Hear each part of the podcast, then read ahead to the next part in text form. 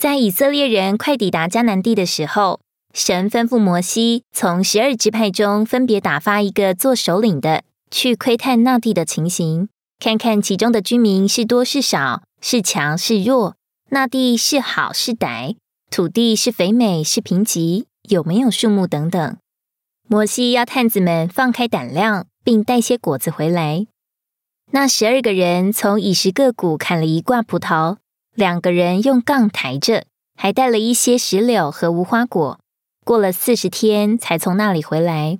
他们向摩西、亚伦并以色列全会众报信：那地果然是流奶与蜜之地。在旷野时，只有玛拿做以色列人的食物，但神应许要赐给以色列人的那块美地，却有丰富的出产。小麦、大麦、葡萄树、无花果树、石榴树、橄榄树和蜜，要如何进入美地呢？乃是借着信。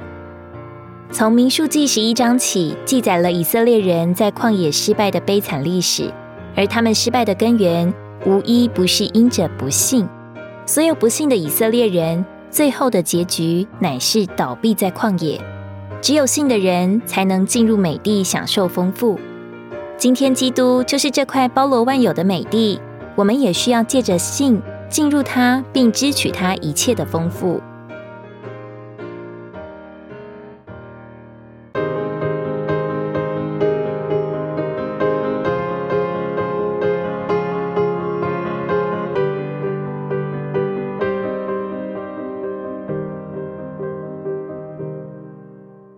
扛着迦南地出产的水果回来后。其中十个探子说：“那地的民强壮，城墙也坚固宽大，他们都像伟人一样生量高大。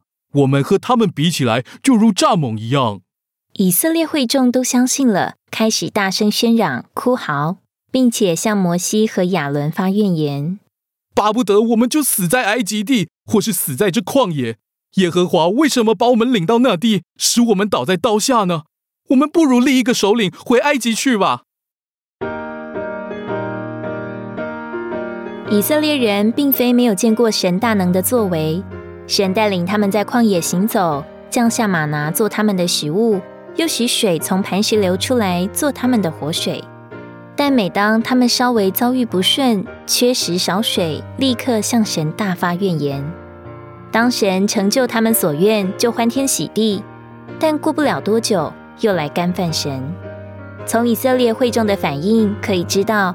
他们并不认识神的法则，也因此向神存着不幸的恶心，甚至将神离弃。这是何等大的罪！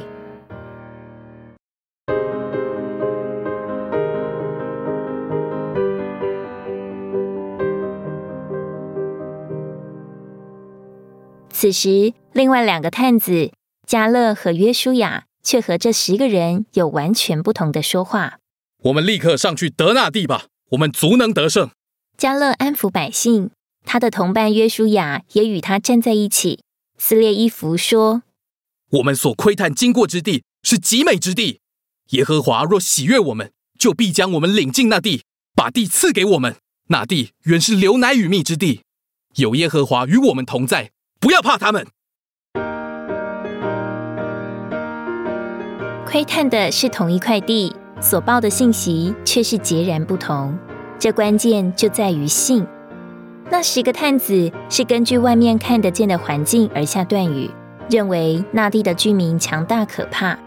约书亚和加勒却是凭着神的应许而说话，他们看见那地确实如神所应许的，是流奶与蜜之地。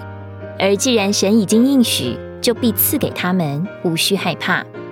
愿我们都像加勒和约书亚一样。凭信进入并取得这地，神把以色列人带进美地的边界，他们本可轻易的越过边界进入那地，但神知道他们的心，就把他们摆在试验中，结果就将以色列人暴露到极点。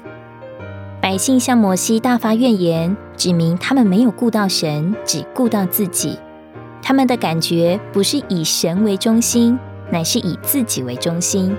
结果，他们得罪神到一个地步，使神憎恶他们。他们所做的，在神眼中完全是可憎恶的。在生活中，也许我们的信心像以色列人那样微弱，然而我们该学习在神面前谦卑，承认自己信心软弱，并求他赦免。这是我们在神面前该有的灵。同时，当我们为着自己的时候，很难对神有信心。但我们若能像加勒和约书亚一样站住立场，顾到神和神的权益，我们里面自然会产生信心。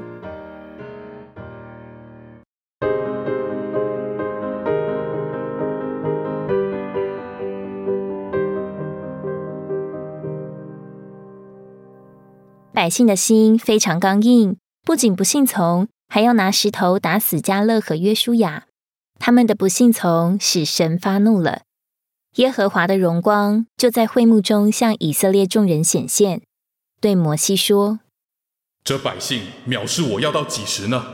我在他们中间行了这一切神迹，他们还不信我要到几时呢？我要用瘟疫击杀他们。”摩西立刻为百姓祷告。求神照着他所说过的话，以及他的慈爱，赦免百姓的罪孽，神才赦免他们。但是神不允许那些发怨言、干犯他的人看见并进入美地。除了加勒和约书亚以外，其他人的尸首都要倒在旷野。他们和他们的儿女要照他们窥探那地的四十天，一年顶一日，在旷野漂流四十年，担当他们的罪愆。同时，那十个回来报恶信，使全会众向摩西发怨言的人都遭瘟疫，死在耶和华面前。以色列子民向神存着不幸的恶心，进而生出不服、顽梗及背叛，向神说邪恶的话，最终离弃活神而惹神发怒。这不幸而离开神的结局是悲惨的。使他们不仅不能进入美地，享受神为他们预备的安息，更在旷野漂流四十年，失手倒在旷野。以色列人的历史就是我们的历史。在教会生活中，我们需要神的怜悯和恩典，使我们不重蹈前人的覆辙。我们必须非常警醒，在正确的灵里持守正确的态度来过教会生活。同时，我们也要学习不说闲话。批评、毁谤、讽刺、消极的话，随随便便的说话，会使我们失去对基督的享受。求主禁止我的口，把守我们的嘴。